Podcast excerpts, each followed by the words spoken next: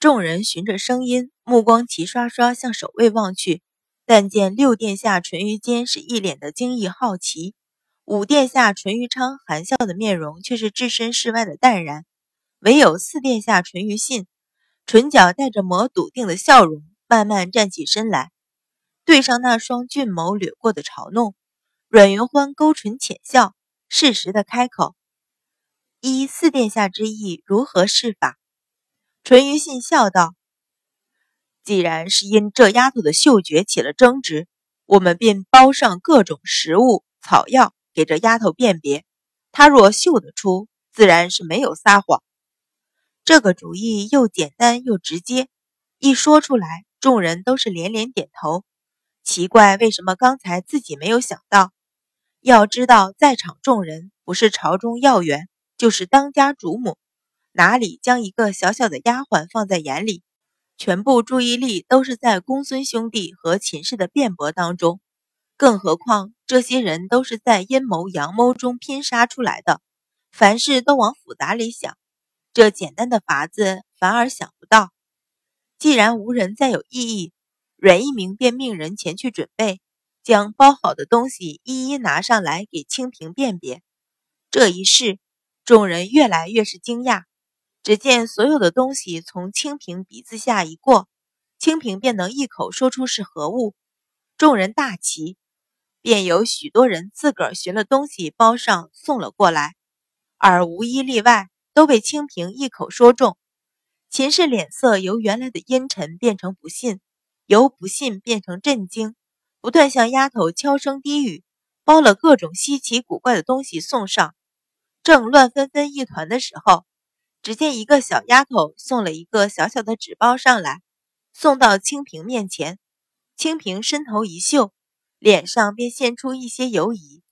秦氏心中爱喜，抬目向小丫头一瞧，见是老夫人院子里的丫头，唇角不由挑起一抹阴冷。老夫人院子里的丫头大多是她的人。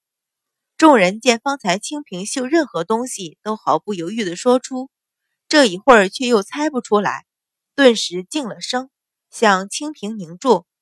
阮云欢对清平一向极有信心，见状也不着急，一手端着盏茶，慢慢细品。倒是阮一鸣沉不住气，问道：“清平，里边是什么？”清平微一沉吟，说道：“这纸包里包的不是食物，也非草药，应该是男子的一件贴身饰物。”既不是银器，也不是金器。声音顿了顿，目光向场中一扫，突然眸子一亮，淡淡笑起，说道：“是了，应该是一件玉器。”众人一听，都是一怔。这玉器也有味道，心中疑惑，目光便全部定在小丫头身上。小丫头眼中也是闪过一抹惊讶，慢慢拆开包装。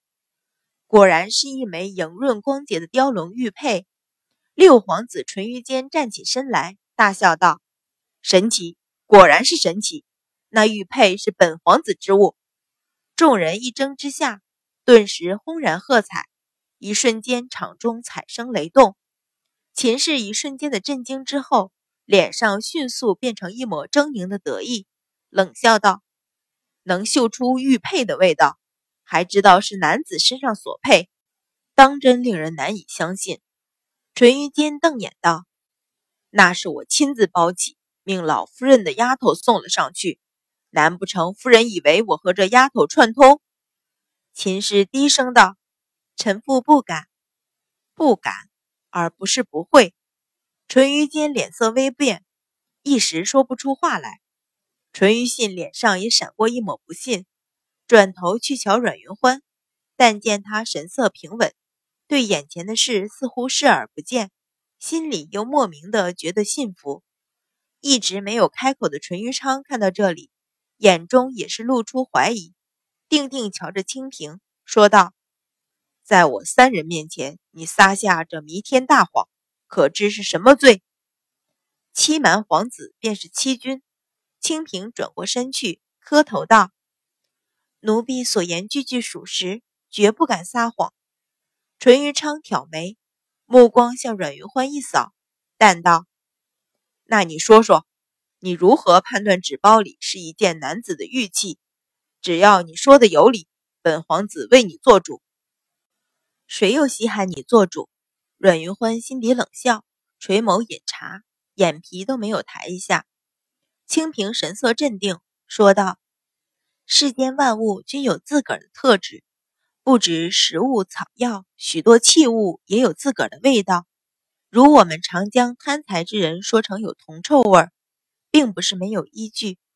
铜器果然有一股接近于臭味的味道，而金银与铜均属金属矿产，也有各自的味道，只是这些气味极淡。”寻常人不留神，自然嗅不出来，而唯一没有味道的，便是石中雕琢出来的玉器、玛瑙、翡翠等物。话没说完，便闻右手席上的秦大夫人一声轻嗤，说道：“方才还说嗅出了玉佩的味道，此时又说玉佩没有味道，岂不是自相矛盾？”众人也都听出清平话中的漏洞，只是他话未说完。手里之人不好插嘴，而秦大夫人自从陷害阮云欢不成，反而令秦林被迫下嫁李成璧开始，便时时想掰回一局。此刻抓住一个错处，岂肯放过？